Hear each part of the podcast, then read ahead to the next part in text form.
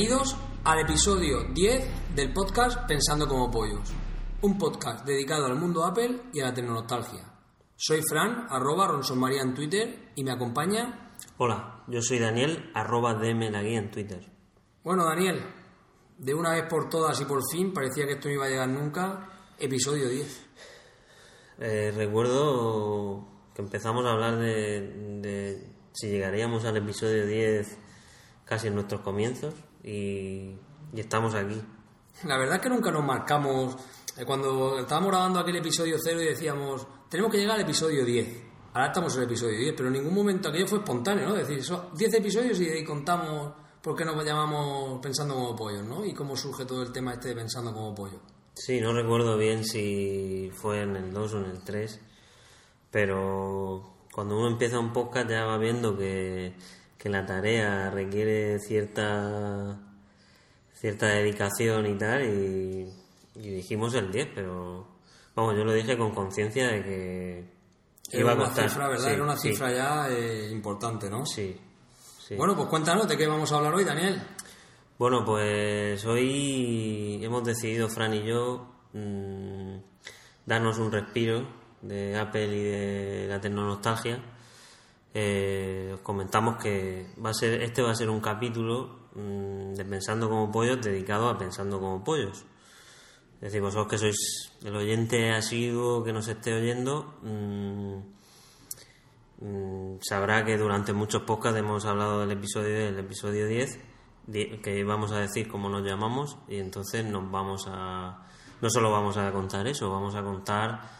Bueno, eso lleva a cómo nace, cómo. Todo lo relacionado con nuestro podcast. Y la temática va a ir sobre Pensando como Pollos. Ahora descubriremos Sí. por qué... nos Si alguien es un oyente nuevo, eh, que nos disculpe, no va a encontrar nada de Apple ni de. Ni de tecnología. Sí, va, va a encontrar cosas de interesantes.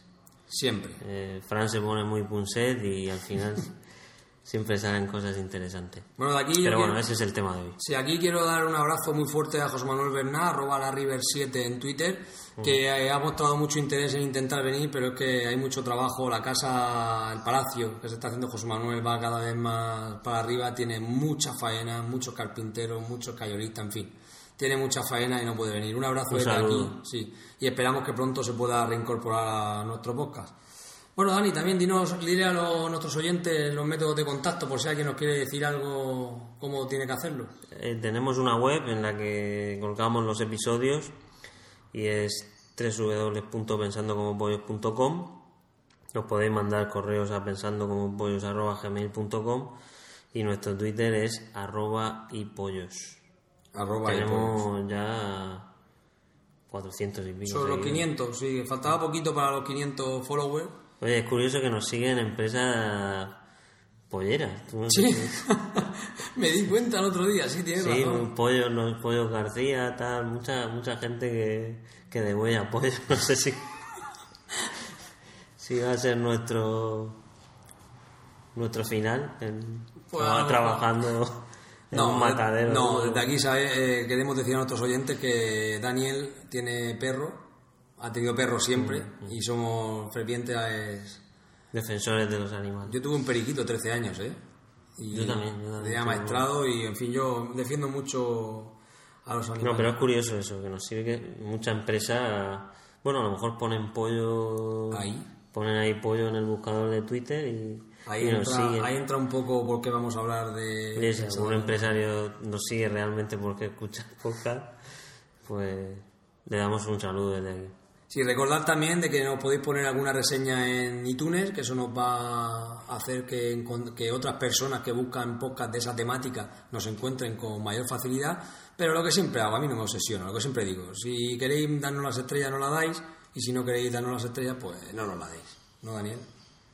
Que haga lo que... ¿Tú, ¿Tú estás al tanto? ¿Tenemos alguna, nos han dado alguna Sí, tenemos varias reseñas, sí, tenemos varias reseñas, sí. Y no son nuestras, ¿eh? que no Es somos que nosotros no que lo digo en iVoox, no lo digo en iTunes y no Está- sé... En iTunes tenemos varias reseñas, sí, luego, Mm. luego las diré las que tenemos, leeré tres o cuatro de las seis o siete que tenemos. En Muy fin, bien. bueno, no demoremos más el inicio, Daniel. Y nada, vamos a pasar a la sección hoy de Pensando como Pollo, la hemos Sí, llamado, en pensando como pollo de History. de History, Pensando como Pollo. Bueno, yo tengo que decir que soy amigo de Daniel desde que era muy pequeño, eso creo que ya lo hemos comentado aquí. Teníamos un contacto muy asiduo de pequeño, sobre todo aquellas maquinitas que hemos hablado tantas veces y los ordenadores nos mantenían y nuestras madres que son íntimas amigas desde que eran pequeñas. Sí, bueno, y nuestras madres que son íntimas amigas de siempre. Hemos tenido un contacto muy ferviente hasta que llegué a la universidad. Tú eh, decides irte a hacer económicas, yo decido irme a hacer matemáticas. Ni tú hiciste económica ni yo matemática al final. tú hiciste, ¿no? Este, que luego te cambiaste, te fuiste a. Sí, publicidad. Publicidad y magisterio, y yo hice informática. Bueno, eh, un día nos encontramos, hablábamos muy asiduamente cuando volvimos a recobrar aquel contacto. Y bueno, pues yo empecé a trabajar en un sitio de IT Manager. Yo estaba desempeñando un trabajo que actualmente es el mismo prácticamente trabajo que desempeño con, la único, el único plus de que eh, puedo dar clase, ¿vale? Eh, y que eso desde luego es lo que más me gusta y no lo cambiaría por nada del mundo. También me permite hacer algunos pinitos haciendo algún programa que otro, pero básicamente mi trabajo mm, discurre entre papeleos y dirección del departamento. ¿De informática? Sí, informática, sí. Eh, me vine a un colegio pensando que iba a ser también solo profesor, pero ahora la vida me deparó seguir a poder hacer el mismo trabajo que está haciendo la otra empresa. Me gusta, no tengo ningún problema en hacer el trabajo. y Bueno, por aquel entonces ni escuchabas podcast ni... No, no. Ni tenías Mac ni nada. No, no. De hecho, acuérdate que aunque tú no tuviéramos un contacto muy asiduo, yo sí que sabía que de las poquitas veces que hayamos hablado, porque coincidió la boda también de mi hermana, y ahí fue cuando yo me compré un Mac, porque tú me contaste que te habías comprado un Mac. ¿eh? Sí, lo recuerdo, lo conseguiste lo conseguiste de un... De un sevillano. De un sevillano con pasta, ¿no? Que, que luego te... Se quería comprar el Mac, era ah, quería el MacBook Air. Y entonces con el dinero del MacBook Pro que yo me compré, se compró el MacBook Air y luego al poco tiempo me llamó ofreciéndome el MacBook Air otra vez. Y bueno... Ahí ya empezaste a ser un fanboy. Sí, ahí empecé a darme cuenta de que existía un sistema operativo Macintosh que hacía muchas cosas y que era realmente interesante y eso junto a la combinación de un iPhone 1 que compré a mi mujer de, en América, ¿vale? En América compré un iPhone 1 a través de una página de un chico que se dedicaba a traer cosas de América eh, si tú, y de Nueva York si tú le mandabas el dinero. O sea, una especie de broker que él te cobraba un 5% de comisión sobre el importe de lo que él te quisiera comprar. Eh, hablaba de que creo que era Resales in New York, no me acuerdo la página exactamente cómo se llamaba pero esta gente lo que hacía era tú, oye, mira, cómprame tres Levi, dos Tommy Hilfiger y cuatro no sé qué. Y eso te lo mandaba en un paquete, él te cobraba una comisión y punto. Y él me compró el, el primer iPhone. Pagué por él cerca de 400 euros, por gusto lo puse en el eBay y al día siguiente se lo vendía a un modelo alicantino por 600 euros. Cosa que me llamó mucho la atención porque estuve a punto de ir a traerme un palé de teléfono, que gané 200 euros en un día. El segundo ya que me traje se lo regalé a mi mujer directamente y tampoco me molesté en aquella época eh, de traerme más. Entonces yo me convierto en un fanboy. Eh, hablamos tú y yo del tema de Apple, porque tú te has comprado un Apple blanco, ¿verdad? ¿Cómo adquiriste tú tu Apple blanco, no? Pues yo lo, que, lo adquirí en un día. O sea, yo tenía un iMac sobre mesa. Mm. Y dije, bueno, la, esto, esto es un estar muy estancado en la mesa. Yo soy freelance, yo tengo que estar para allá y para acá y miré mil anuncios y vi un chico que vendía de segunda mano, eh, Murcia creo que ponía, y entonces lo llamé. O sea, descolgué el teléfono, lo vendía en, en el MacBook blanco en 750. Mm. En 750. Un ordenador de 1200. O sea, el ahorro era considerable, unos 450 euros. Y lo llamé y me dijo, pues mira, ahora mismo mm, estoy en la nueva condomina de aquí de Murcia y tengo cuatro o cinco en el maletero. Y le dije, vale, pues quedamos... Dice, ¿eres de Orihuela? Pues dice, vale, pues si quieres me acerco. Y entonces quedamos aquí a las afueras de, vamos, parado el coche en el arcén. Mm. Y fue una situación un poco extraña, ¿no? Claro, el chico estaba bueno, llevas cuatro o cinco MacBook en el maletero, no sabes quién te va a aparecer, si te va a pegar una paliza y te lo va a quitar. Yo también digo, a ver si esto es un timo, porque lleva 750 euros en el bolsillo, porque tomé una decisión, claro, fue inmediato. O sea, me- el, el tío me dijo, en 20 minutos Estoy ahí. estoy allí. Entonces vas al banco, sacas el dinero, dándole vueltas cómo vas a vender el iMac para recuperarlo y tal. Y nada, muy bien, hicimos el, el chanje, yo le di el dinero, lo abrí todo. A mí me da que eran, era un producto, no sé si robado, ¿eh? porque ¿Sí? ¿Tú? ¿Tú piensas? yo no lo sé. Yo, a mí me contó el chico que era de una tienda que había cerrado y... Pero no, no, no lo vi yo muy claro. si no te pego una paliza, eh, tiene bueno. No lo vi muy claro. Estaban nuevos, impolutos, no tenían ni una etiqueta de precio ni nada. El caso es que, bueno, ya tenemos tú y yo un Mac. Curiosamente, al día siguiente de adquirir yo el Mac, era la boda de mi hermana, y como no nos atrevimos a meter un CD en un Mac, lo metimos en un PC, y en medio de la proyección en la boda se quedó atrancado y se reinició el PC. ¿Te acuerdas? La vergüenza que pudimos llegar a pasar por no utilizar un Macintosh. Bueno, anécdota aparte, ya empezamos a partir de ahí a recobrar un poco la, la relación. De hecho, tú por aquella época ibas a Madrid, eh, hiciste la Madrid, ¿no? Fuiste Sí. a Madrid a buscarte la vida y bueno, mm, eh, no sé si encontraste fama y dinero, pero desde luego encontraste el amor, ¿no? Ahí en Madrid. Sí, ahí encontré el amor. encontraste el amor y eh, nada, empiezas a venirte para acá e ir para allá y nosotros pues tenemos unos contactos, empiezas a trabajar también aquí en Orihuela, en fin, tú eres freelance, te vas por varios sitios. Total que al final nos unimos.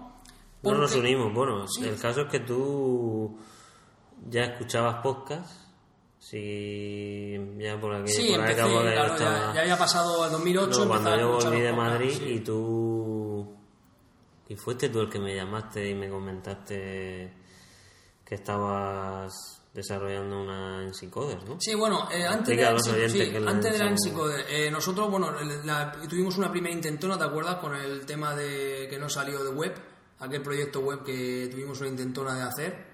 ¿vale? Que luego Ah, sí. nos, nos arrepentimos de no haberlo hecho, bueno, sigue sin estar la idea, pero en fin, ahora hablaremos de eso largo y tendido.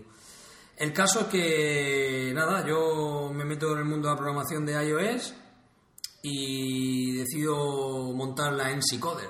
La NC Coder, para los, para los oyentes que no sepan lo que es, es una reunión informal de programadores de iOS o de Mac o para Mac que se juntan en un bar para poner en común, o en un bar o en cualquier centro, una reunión semanal en la que ponen en común diferentes aspectos de la programación. Eh, eh, empezaron a hacerse en Barcelona, en Madrid, en Valencia, en Bilbao, en Zaragoza y yo decidí, vivimos a 30 kilómetros de Murcia y 60 de Alicante y decidí que Murcia estaba más cerca y dije vamos a montar una en Psicoder allí en, en Murcia. Bueno, no tuvo el Bueno, éxito. pues tú ya oías podcast de, de- dedicados Claro. a, basados en la programación En, en escucho, para Mac y Sí, ya te engancha ya totalmente, ¿no? sí, ya escuchaba, ya escuchaba varios podcasts antes de, no solo relacionados con Mac, sino de Mm, diferentes temáticas. Y sí, bueno, en el podcast de 85% Cocoa escuché el tema de la Sensicoder, me Ajá. interesó poder intercambiar, porque claro, eso que has comentado antes, el freelance, yo estoy programando en mi habitación o encerrado una noche, programando algo que yo creo que va a ser la revolución, pero si no tengo feedback, si no sé qué está haciendo otras personas, si no puedo Ajá. juntarme con otras personas para hablar del tema, pues yo siempre creo que el benchmarking, ¿no? que tan de moda está, el pues tú saber qué están haciendo tus compañeros o de profesión, o sea, el mundillo que se está haciendo es muy importante, ¿verdad? El, el mundo del marketing, para saber si lo que estás haciendo tú es bueno o es malo, ¿verdad, Daniel? Sí, de eso se trata, ¿no? Sobre todo de hacer contacto, de no Ahí está. sentirte solo y, y con unos consejos, unas y sobre todo compartir, ¿no? Porque Exactamente. porque acaba uno haciendo un podcast, pues pues, pues igual que monta una encoder por compartir en este caso la programación, tú querías, oye, pues no me sale esto, tú qué estás haciendo, conoces gente, uno trabaja y entonces me llamas a mí, ¿no? Sí, te llamo a ti. Te llamo a ti y te cuento la historia. Bueno, te, te llamo a ti y porque tú eres, tú eras y eres mi diseñador gráfico de las aplicaciones. O sea, tú necesitas el, que, el creador, el creativo, el que crea aplicaciones, el que las piense, y aparte el que le añade el toque gráfico que cualquier programador de iOS tiene que tener cuando desarrolla una aplicación. Ajá. Y empezamos a hacer, acuérdate la comparación de las aplicaciones. Bueno, yo me apunto porque me parece interesante. Porque si conoces a gente. Claro, si el mundo, en este caso el marketing, va encaminado a, a, la, a la- tener apps y a las webs y tal, es interesante conocer gente desarrolladora. ¿no? Sí, nos vamos. Por eso me apunto, pero bueno, sí, Te tengo que decir que también pensé, coño, ¿qué, qué historia memes de Fran siempre? Eh, Te, te- te- te llamé, bueno, claro, que, que entre todo ese tiempo lo comentan y lo vamos a comentar por el tema de la máquina y demás, en fin, ya, tú- ya Eh, claro, sí, re- re- retomamos el contacto y ya fue uno parar hasta el día de hoy, gracias a Dios. Nada, y fuimos allí, no es que tuviéramos mucho éxito con la Sensi Coder, yo pienso que fueron más curiosos que gente que realmente profesionalmente se dedicaba a esto, esa fue mi impresión desde aquí. No Hombre, el. Coder yo, yo ya te advertí que eh, a lo mejor era mejor tenerlo guionizado, alguien tiene que dar como una pequeña charla, mm, porque al final una reunión tan tan informal, al final estuvimos hablando, pues no sé, de por qué, si no recuerdo mal, por qué unas tablets y por qué el iPad y no... Sí, bueno, al final, eh, al final se convirtió en una reunión de bar que, sí, pero insisto, programadores eh, habían pocos. También tengo que decir que mantenemos una excelente relación con programadores, que programadores han visitado el podcast y lo van a visitar, gente relacionada con la Sensicode y que conocimos allí y que también ha sido una experiencia muy grande. Lo que pasa que no sé si es por las expectativas creadas por 85% Cocoa o la demás gente que había hecho la Sensicode, que yo sinceramente eh, vi un aumento de más gente curiosa la primera vez y luego eh, las siguientes reuniones ya fue decreciendo el personal hasta que ya nos quedamos los cuatro o cinco que seguimos manteniendo contacto. Pero bueno, Sí, al bueno. margen de eso, el caso que va, vamos a centrar el tema de los oyentes, estamos en el coche y te comento de los podcasts, ¿verdad Daniel? Tú no habías oído que era un podcast ni sabías qué era eso. No, yo no sabía lo que era un podcast. Y tú me lo explicaste y me comentaste tu inquietud por formar uno de, de Apple. Además, mm, la idea es tuya, básicamente, de montar el. de que la temática. Bueno, la temática no estaba del todo cerrada. No, no, es que no, sabíamos, si te das cuenta al principio no sabíamos de qué iba, de qué iba a ser, sobre qué iba a versar, y por supuesto mucho menos el nombre que le íbamos a poner. Pero no sabíamos, no sabíamos qué era lo que, ¿De qué iba a tratar? de qué iba a tratar el podcast. ¿no? Yo te hablaba de Apple, tú hablabas de apps, eh, hablábamos y metemos también cosas de cuando éramos pequeños. Hombre, ¿no? mi intención en principio. mm, yo lo quería hacer más tecnológico, pero bueno, eh, tecnológico es, puesto que es de Apple. Que, lo quería hacer más generalista, perdón. Mm. Y al final. Es mejor discriminar un poco si lo hacemos tecnonostálgico y, y Apple. A mí el resultado me gusta. Tampoco. Tampoco hay que centrarse No. mucho. El en caso que yo, que otras yo cuestiones. aunque el tiempo que Dani estuvo en Madrid, que perdimos un poquito el contacto, tengo que decir que yo seguía a Daniel. Eh, tú tienes un blog, o tenías, o tienes, ¿no? Sí, yo tengo mi blog y lo sigo usando con menos eh, con menos frecuencia porque, bueno, pensando como pollos también Nos quita tiempo. quita tiempo y, y el trabajo y el podcast y entonces lo, lo uso con menos asiduidad, pero vamos, las inquietudes son las mismas. De vez en cuando pongo, suelo publicar. Yo es curioso, Daniel, porque leí un artículo que me encantó. Que me encantó. Bueno, ahí viene el- un poco el tema, ¿no? Sí, ahí viene, ahí viene el tema. Yo eh, estaba leyendo el, el blog de Daniel y de repente vi un dibujo curioso, porque tomaste la decisión por el tema de, de un artículo que habías leído de que lo- los, con las fotos y los muñecos te los ibas a dibujar tú, ¿no? En el blog. Bueno, lo que pensé es por no hacer mucho copy-paste. Eso es. Efectivamente, al final, si quieres que tu blog sea un contenido original, bueno, puedes citar la fuente y tal, pero bueno, para ese post en concreto se me ocurrió coger un dibujillo. Y vi un pollo que tenía dos ojos, estaba como pensando, Sí, y de repente veo que el título era Pensando como pollos. Y dije, uy, qué curioso. Pero me llamó la atención el nombre y me llamó la atención el, el dibujo. Me gustó mucho el dibujo. Pero claro, cuando lo leí me di cuenta de que hay un tema detrás de eso muy grande. No sé si me das permiso. sí, para sí, leer coméntalo, el- el post. el post. El post rezaba lo siguiente, decía, Andrew King criticaba ya por el 2007 la ingente creación de contenido basura en la red, cuando todavía no existían las granjas de contenido. Me pregunto qué pensará el autor, al que recientemente he leído, ante ese fenómeno actual de la red que la repuebla de contenido de una manera bestial. ¿Qué es una granja de contenidos? ¿O qué he podido entender yo por granja de contenido? Una granja de contenido es una web, empresa, que se dedica a crear una gran cantidad de contenido diario, algunas hasta 7.000 textos diarios, creando millones de etiquetas y palabras claves de manera que los buscadores las sitúen en los principales puestos de búsqueda. Así consiguen desviar grandes audiencias, llenar las redes sociales con su contenido y crear efectos virales llamando la atención de empresas que quieran pagar por publicidad encubierta. Algo así como blogueros, generadores de contenido amateur, unidos. Sí, unidos. sí. La web siempre se ha valorado más por la cantidad que por la calidad, comienza diciendo este artículo de readwriteweb.es, algo con lo que estaría de acuerdo Kim. En este artículo nos hablan de este fenómeno con cifras y datos, y de las granjas más importantes en USA, Demand Media, Associated Content, adquirida por Yahoo, Sheet, en fin, muchas granjas. Las hay de preguntas, las hay de respuestas, hay preguntas y respuestas, las hay de contenidos, las hay de mil, de mil clases. Si Andrew King criticaba a Google como parásito que no crea contenido, ahora su inconformidad se ve respaldada con el hecho de que esta granja supone un problema para el buscador, que, según Red Right Web, se ve dañado, su- ve dañado su algoritmo de ranking de contenido perdiendo calidad. La cuestión está en comprobar si estas granjas suponen un verdadero filtro de contenido que opta por la calidad o por el contrario es contenido creado únicamente por crear contenido.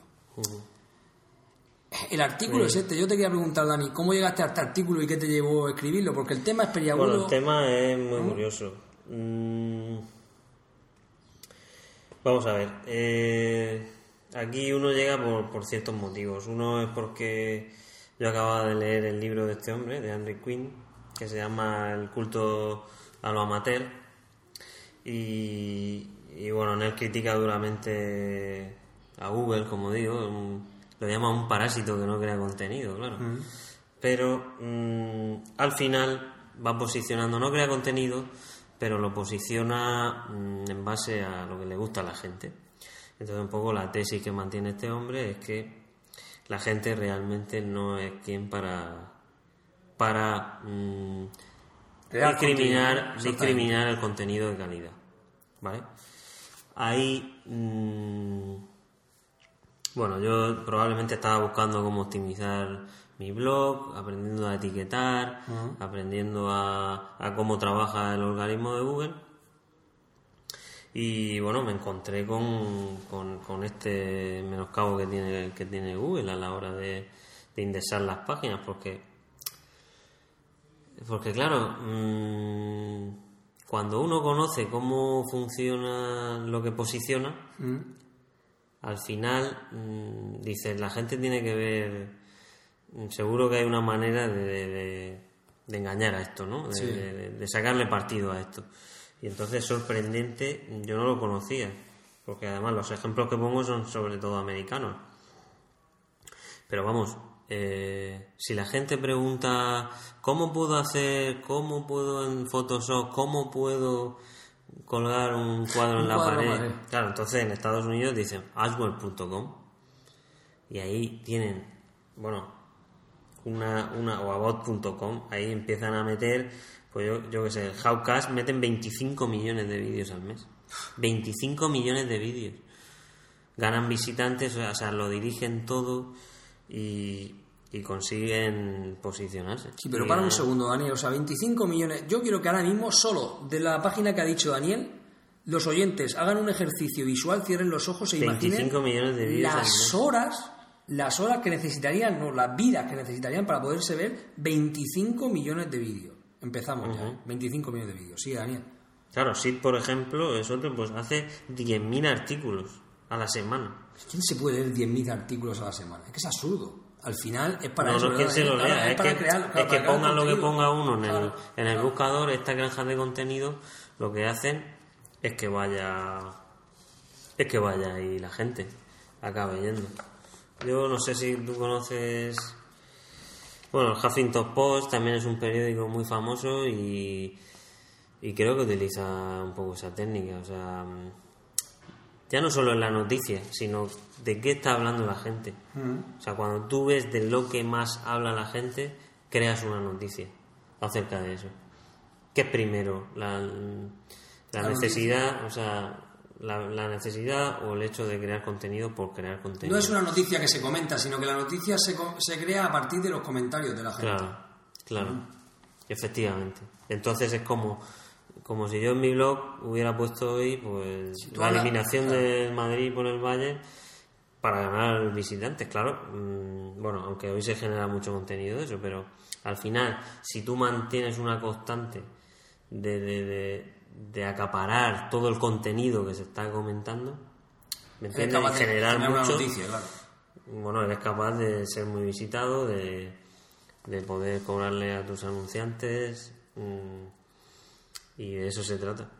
Por eso no parece del todo legal y y bueno, luego luego puse otra otro podcast, otro post, perdón, que hablaba de eso, que hablaba de me sorprendió ver que ya Google sí que empezaba empezaba lo encontré en el país empezaba a castigar estas granjas de contenido Eh, bueno en, el- en este artículo en concreto de, del país decía se ha hablado mucho acerca de cómo Google contrarresta la producción masiva de demás media y de granjas de contenidos similares ajustando su algoritmo para explicar mejor calidad, para aplicar mejor calidad.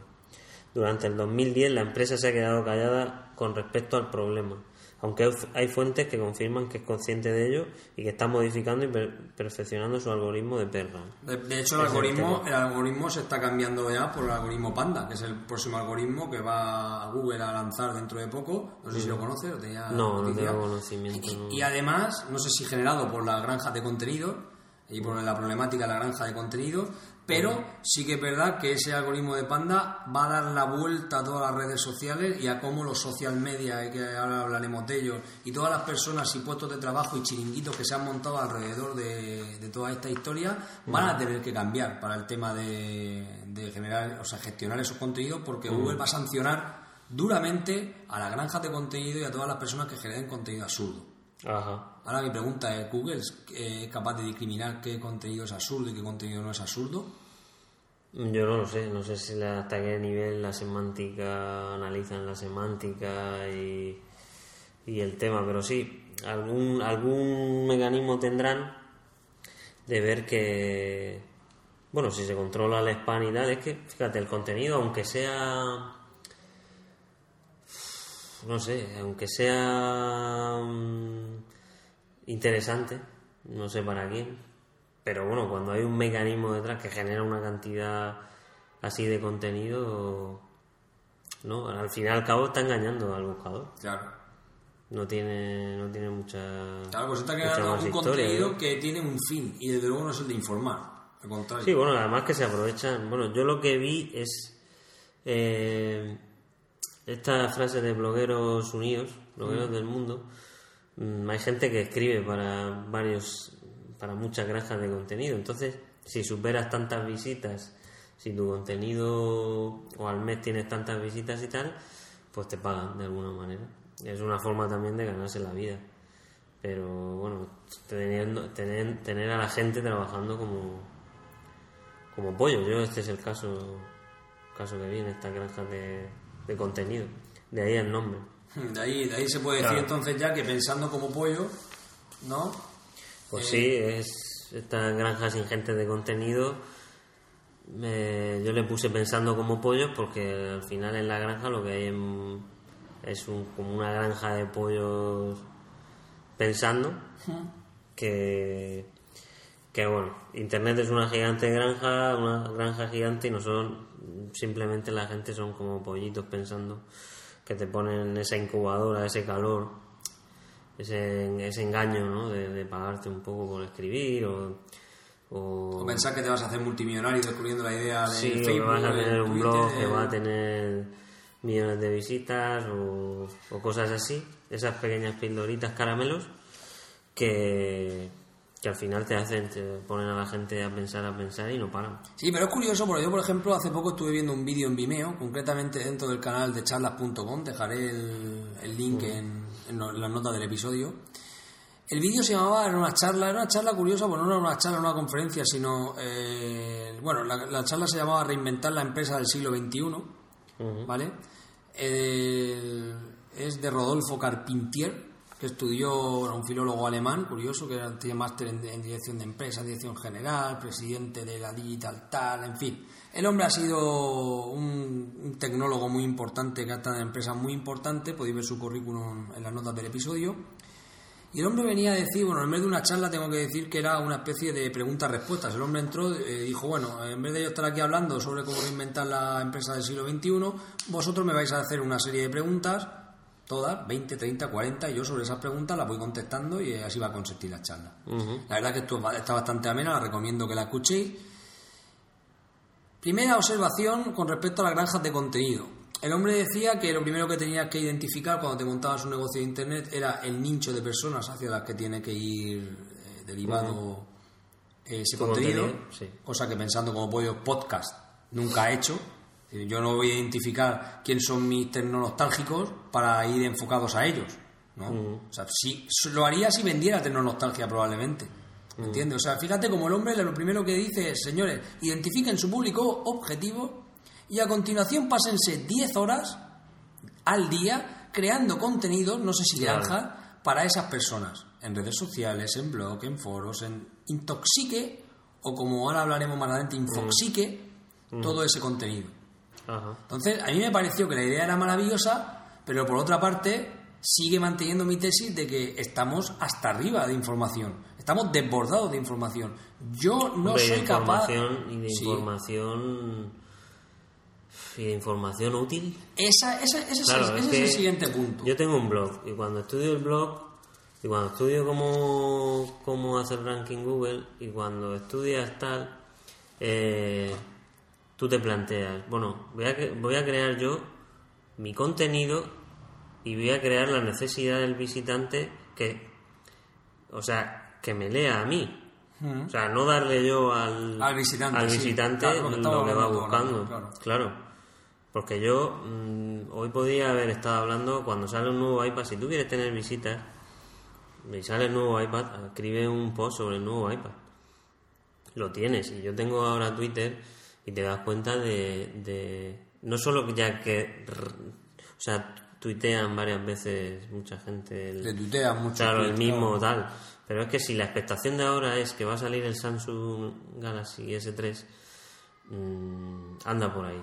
Claro, anda por ahí porque, claro, porque vas a traer a la gente. Está muy bien, es lícito. Pero es un blog personal, pues yo a lo mejor quiero hablar del, del libro de la era del vacío de Lipovetsky, por ejemplo. Por ejemplo, Un claro. análisis, mi análisis. Yo hablo del de Andrew Quinn, este. Lees, te gusta hablar li- de libros, Mm. te gusta analizar algún libro, al- analizar eh, fenómenos como este de la granja de contenido, pero, pero no me pongo a hablar de, de lo que quiere oír la gente. Claro. Me pongo a hablar de lo que de lo que yo quiero de lo que yo quiero hablar. Ese es el tema. Tú también, volviendo así un poco al artículo, también vas hablando de que habías leído hace poco un libro, bueno, el libro de Andrew King, eh, y el cual habla también que MySpace, YouTube y todo lo relacionado con la generación de contenido se- está, según el autor, matando literalmente nuestra cultura. O sea, el hombre afirma de que realmente todo este contenido es basura y que eso va a matar nuestra cultura, porque está generado supuestamente por personas que no son eruditas, ¿verdad, Daniel? Sí, yo este libro me lo encontré en Inglaterra y Está en inglés, hay que decirlo. sí, está en inglés, me costó un poco leerlo, ¿eh? Y, y al final creo que entendí algo. Pero bueno, él es un famoso emprendedor inglés eh, que trabaja en Silicon Valley o es famoso en Silicon Valley por sus artículos en medios digitales y en revistas especializadas. Y este libro es del 2007. Yo creo que lo leí en 2010. ¿eh? Ya tenía tres años. Pero él re- reflexiona sobre eso.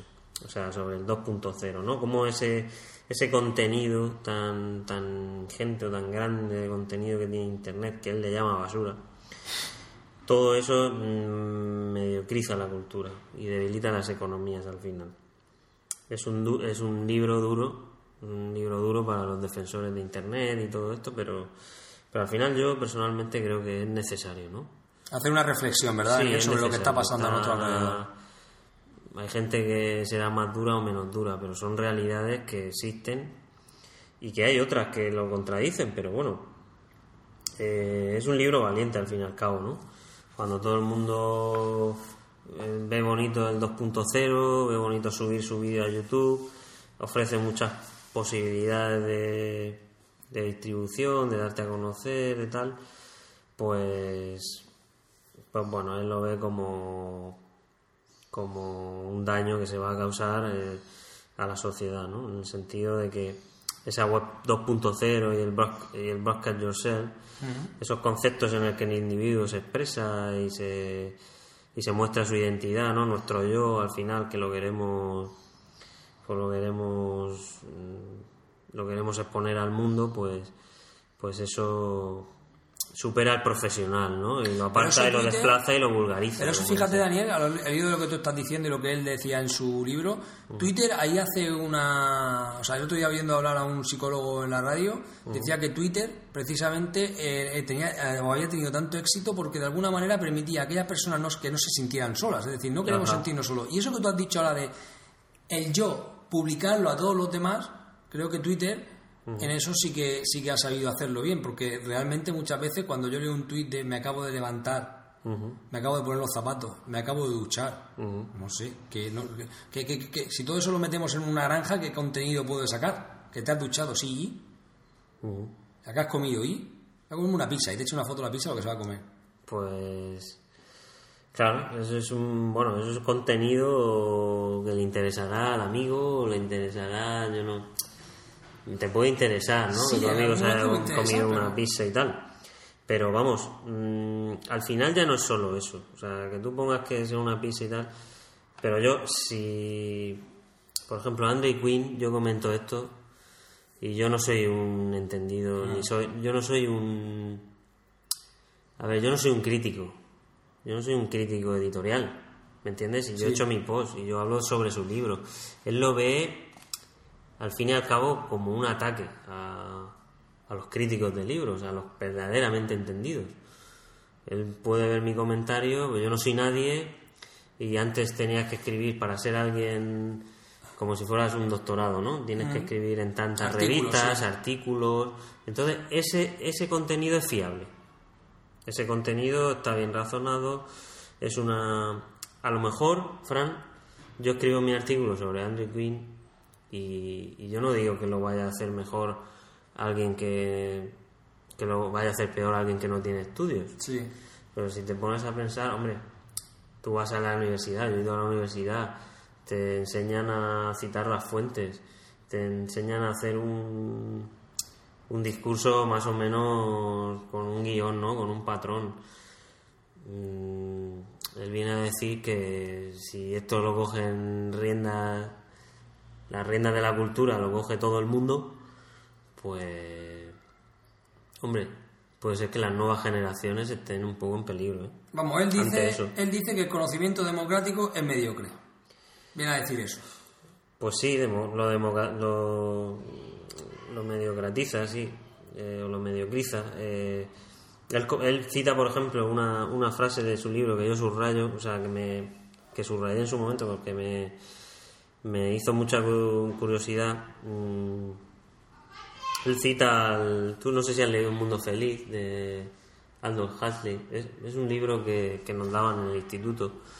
Bueno, pues el abuelo de este escritor, mm, que era un, un famoso pensador y tal, dijo que si entregáramos a infinitos monos, infinitas máquinas de escribir, alguno de ellos escribiría una obra maestra. Está claro.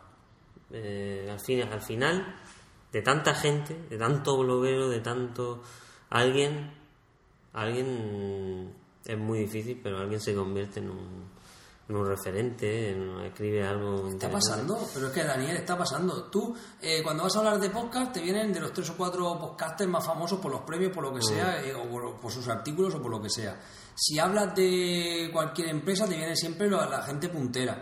Cuando hablas de cualquier nicho, cuando hablas de cualquier. El, el coleccionismo, el otro día mismo con Paco. Fíjate lo que se estaba moviendo allí en el tema del coleccionismo, que tú y yo estábamos ajenos a eso, pero cuando te metes un poco a investigar y te preparas los episodios, te das cuenta la cantidad de gente y de culto que hay alrededor de eso. Luego, ahí, el, el, de, la- el de Vimeo tenía razón. Se establecen unos nichos y hay personas referentes en ese nicho, por supuesto. ¿Vale? Yo estoy de acuerdo. Pero Sí, que pero tu contenido, ese contenido de la Game yo, Watch, voy yo, claro. para nosotros, para mí, es, es muy valioso. Claro. Es muy valioso. si tú y yo quisiéramos tener oyentes o hacer un vídeo con la Game Watch y tener visitas, generar, claro. no, pues coge la Game Watch y las tiras desde un séptimo piso para ver cómo caen, cómo destruir una colección, la mejor colección del mundo, en 5 segundos. Y a lo mejor tienen millones de visitas, porque hace mucha gracia. ¿Me entiendes lo que te quiero decir? No ahí viene el caso. claro, no ahí viene el caso contenido, cuando cuando la gente lo que lucha es por por celebridad, por convertirse en una celebridad, tener más visitas, eh, ser más importante por aquel que dice o Ser un referente en tu nicho. vulgariza el contenido. Claro, ahí voy se yo. vulgariza el contenido. De hecho, fíjate una cosa, que eh, eso también provoca que hayan efectos secundarios, como por ejemplo el típico del doctor. El otro día me contaba una amiga, que es médico, ¿vale? Y que dice que está harta, porque últimamente dice que llega la gente, a su consulta, gente diciendo, oye, que toso y me duele el, el lado. Yo creo que es un tumor. O sea, ¿qué vamos a llegar? A la paradoja de los videotutor- videotutoriales. ¿Tú sabes lo que es la paradoja de los videotutoriales?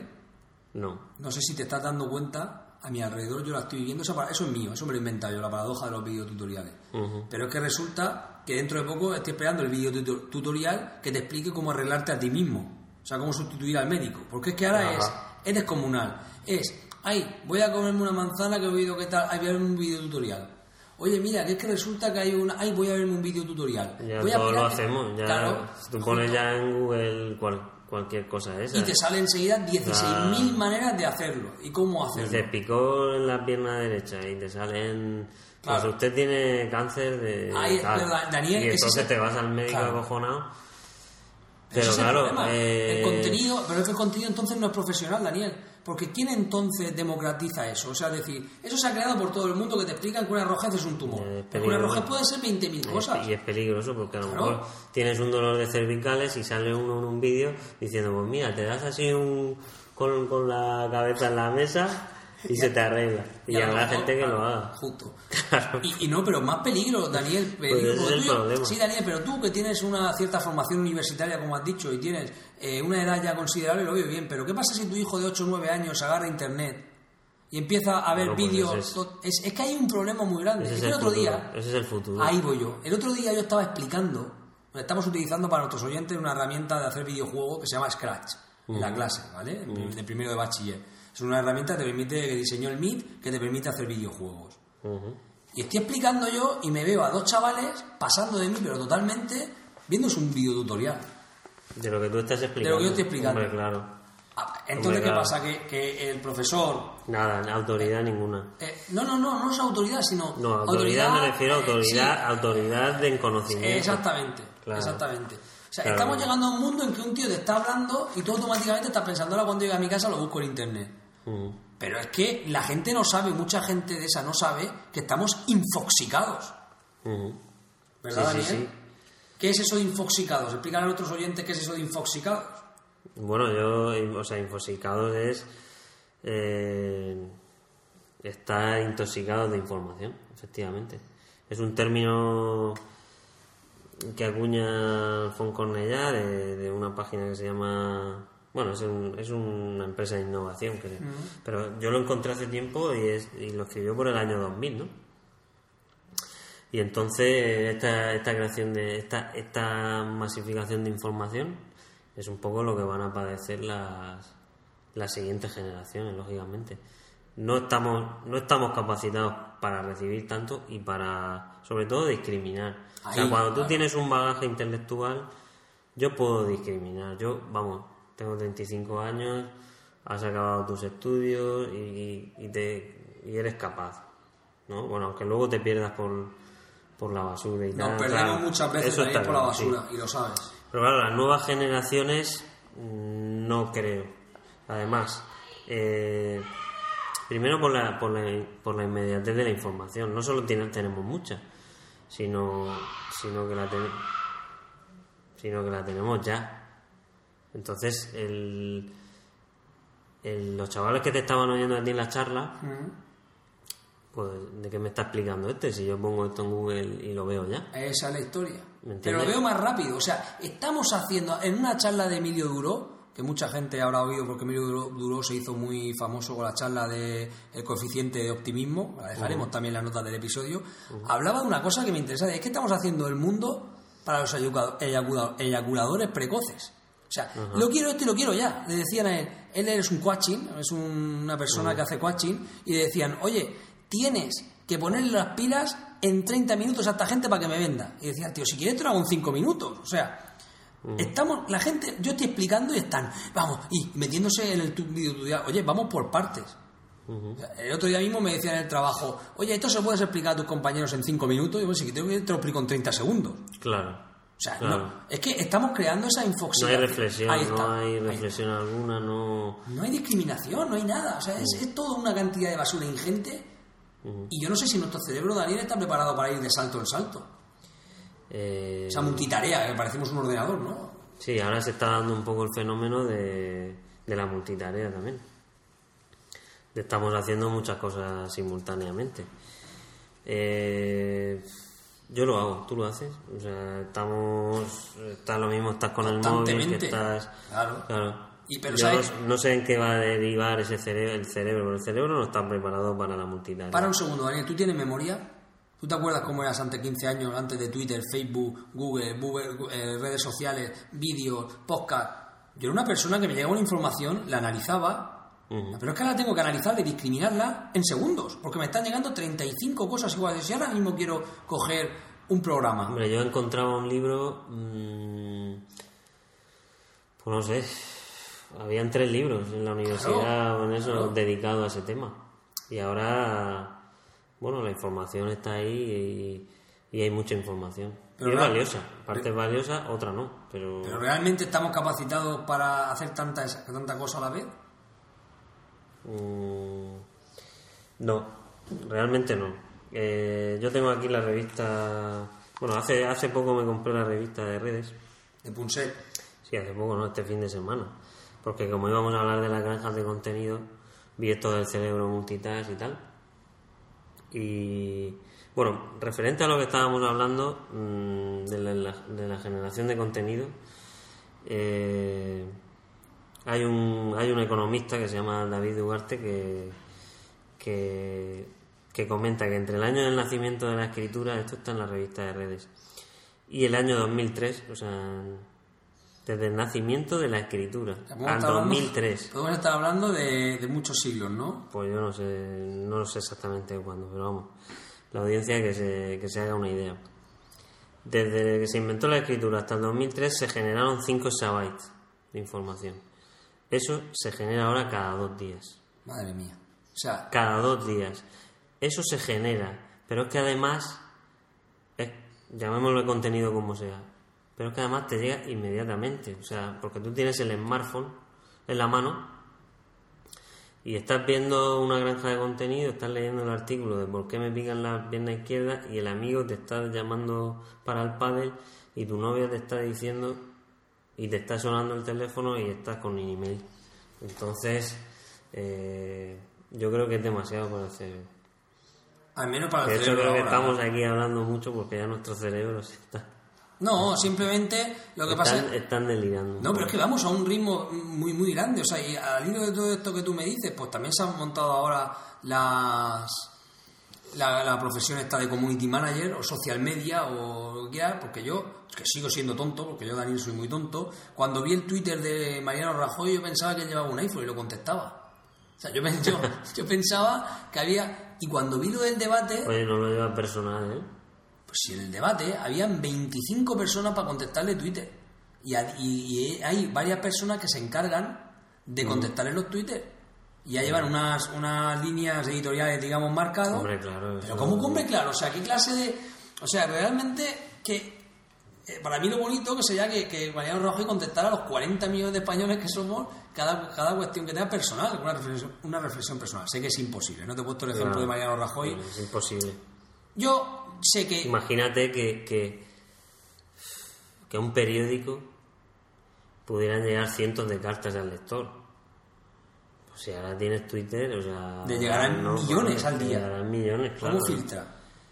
Claro, claro. No, no, está, está claro. Mm, Mira, yo antes lo digo y con esto No ya- se puede y no se puede. Claro. Ni se puede. mm, Lo que decías de la multitarea, eh, según he leído aquí, no estamos preparados. Eh, al final, más, ¿no? Que los hombres o qué. no, al final lo que hace es el cerebro, mm, si estás, si est- estás leyendo, oyendo música, pues la música la analiza por un lado, ¿no? Porque son partes distintas del cerebro y lo que estás leyendo la, la analiza otro. Entonces, cuando hacemos esto, esta del Twitter, el Facebook, eh, viendo la película con la, el iPad a la vez leyendo un y artículo, estudiando encima algunos que. lo que hacemos son, estudiar. claro, son micro, microprocesamientos. No desconectas y conectas con el otro. No, realmente no es una multitarea. Son tareas llevadas muy, muy, muy, muy una detrás de otra, muy, muy rápido. Yo seguro. creo que me comentabas algo antes de como el procesamiento de un, de un- Sí, de lo mismo que el procesamiento de un... Claro, las, las instrucciones, si fuéramos capaces, siempre se lo explico a los alumnos, si fuéramos capaces de parar en un instante determinado el tiempo y ver, y abrir el procesado y ver lo que hay dentro, se está ejecutando solo una instrucción. Lo que pasa es que se ejecutan millones de instrucciones por segundo, pero realmente se está ejecutando una en un instante, es lo que me pasa a mí. Pero, pero yo te digo una cosa, Pero en esta multitarea nosotros desconectamos y conectamos con la tarea. Claro. Imagínate que vamos pasando cada minuto el artículo, la película, Claro, el Twitter. Pero ¿qué pasa con el cerebro? La concentración. Tú no la recuperas. Yo imagino que el microprocesador no tendrá que concentrarse. no, más bien. La hace, es una operación y la hace y la hace. Pero tu cerebro, mm, si tú estás trabajando, ahora se habla mucho de eso, del tema del trabajo, la concentración. Eh, hay mucho, mucho consejo que te dice que te desconectes el teléfono te- porque vale que tardes un segundo en leer el email que te acaba de llegar o, o, el, o lo, del, lo del WhatsApp Mm. Pero tu cerebro va perdiendo capacidad de volver a concentrarse con la tarea que estaba haciendo. ¿Se escribirán grandes obras mundiales literarias? No lo sé, yo creo que, el- que la concentración se pierde. Yo tengo Un muy poco. claro, Daniel, que se pierde la concentración, pero y con esto ya voy a acabar. Es que Soy un poco apocalíptico. No, es que, la, ¿sabes qué pasa? Que, que también esto está creando, eh, lo que te estaba contando antes, eh, eyaculador precoz, es que la gente ahora me envía un email y a los dos minutos me llama por teléfono. Oye, ¿no has leído el email?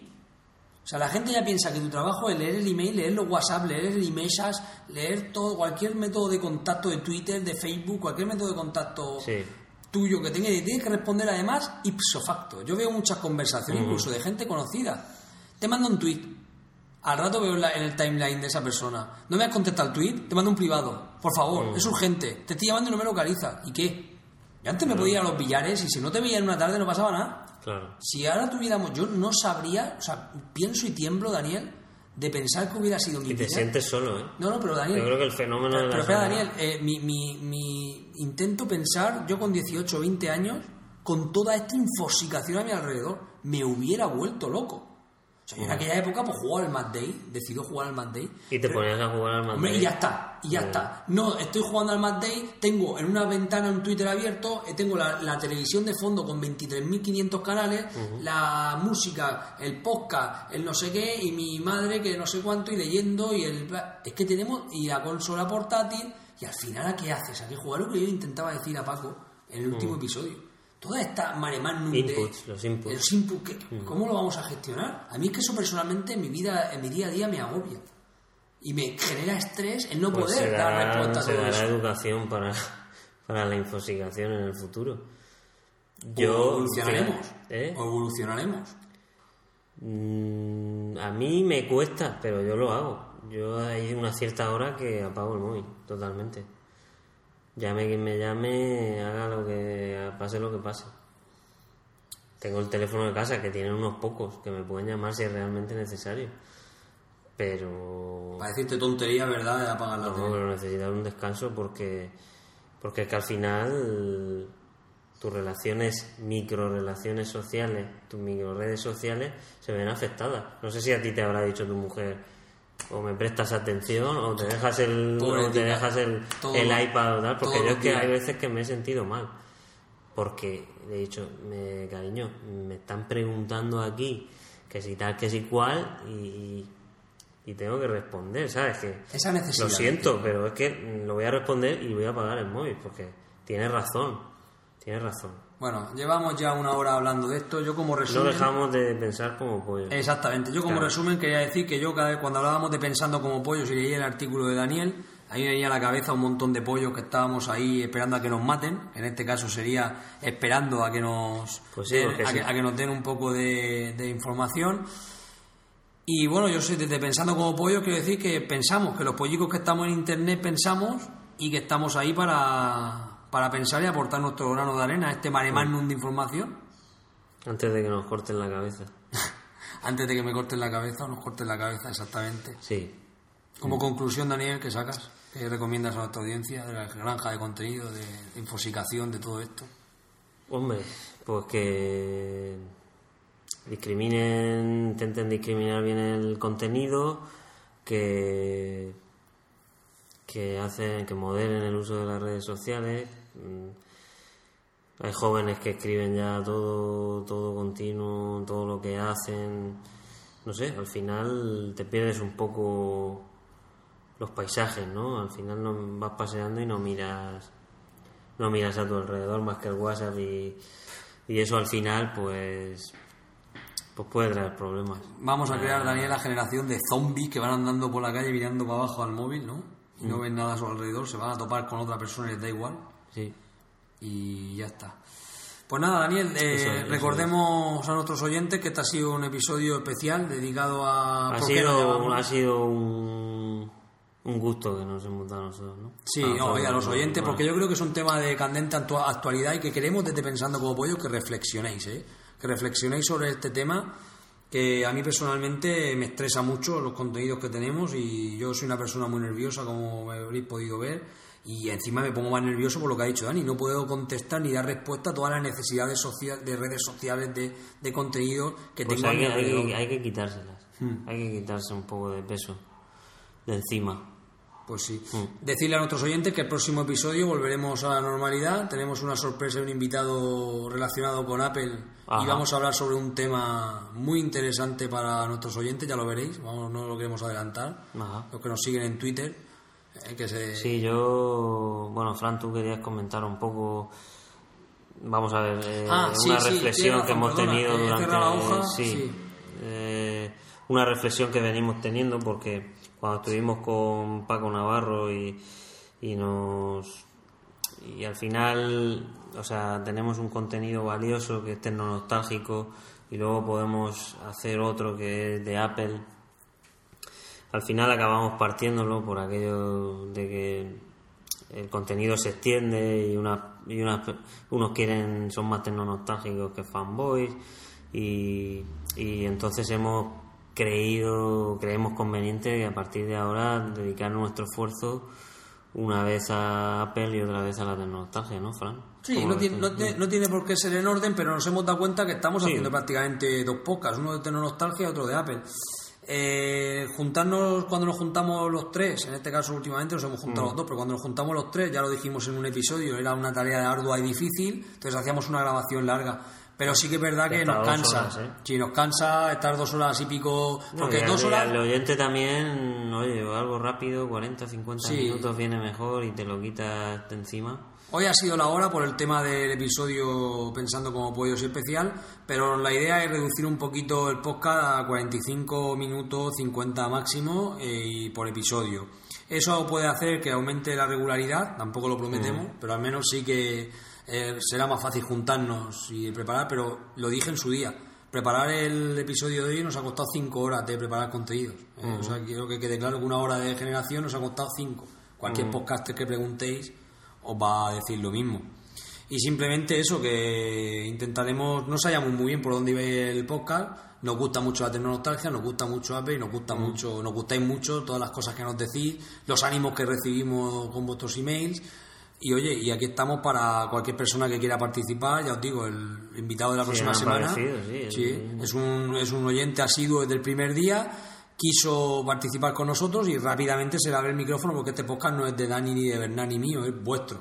Para que Mm. participe el que quiera y quiera contar lo que quiera. Nosotros no creamos contenido con ningún fin, ¿verdad, Daniel? No.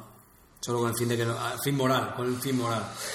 que, que le gusta a nuestros oyentes y con que haya uno Sí, que nos nosotros escuche. creamos con- contenido y, y y que vengan los, los oyentes y, y ya está. No, no, no creamos contenido para Buscando otra cosa. buscando, buscando. Pues nada, Daniel, recuerda nuestros datos a los oyentes. Sí, eh, nos, nos podéis encontrar en nuestra web, que es www.pensandocomopuedes.com. Ahí tenéis un poco las notas de los episodios y las los y audios. los audios y nos escribís en el Twitter arroba y pollos y, Y pensando como como pollos. arroba gmail.com nos mandáis ahí unos correos Cualquier sugerencia, cualquier cosa que queráis que cambiemos del podcast, cualquier cosa que os guste. yo creo que contenido por hoy habéis tenido apagar los móviles apagar el ordenador y, y combatir la infoxicación Sí, ¿no, sí, no seáis infoxicados. Un abrazo muy grande y nada, eh, hasta la próxima, hasta el próximo episodio. hasta la próxima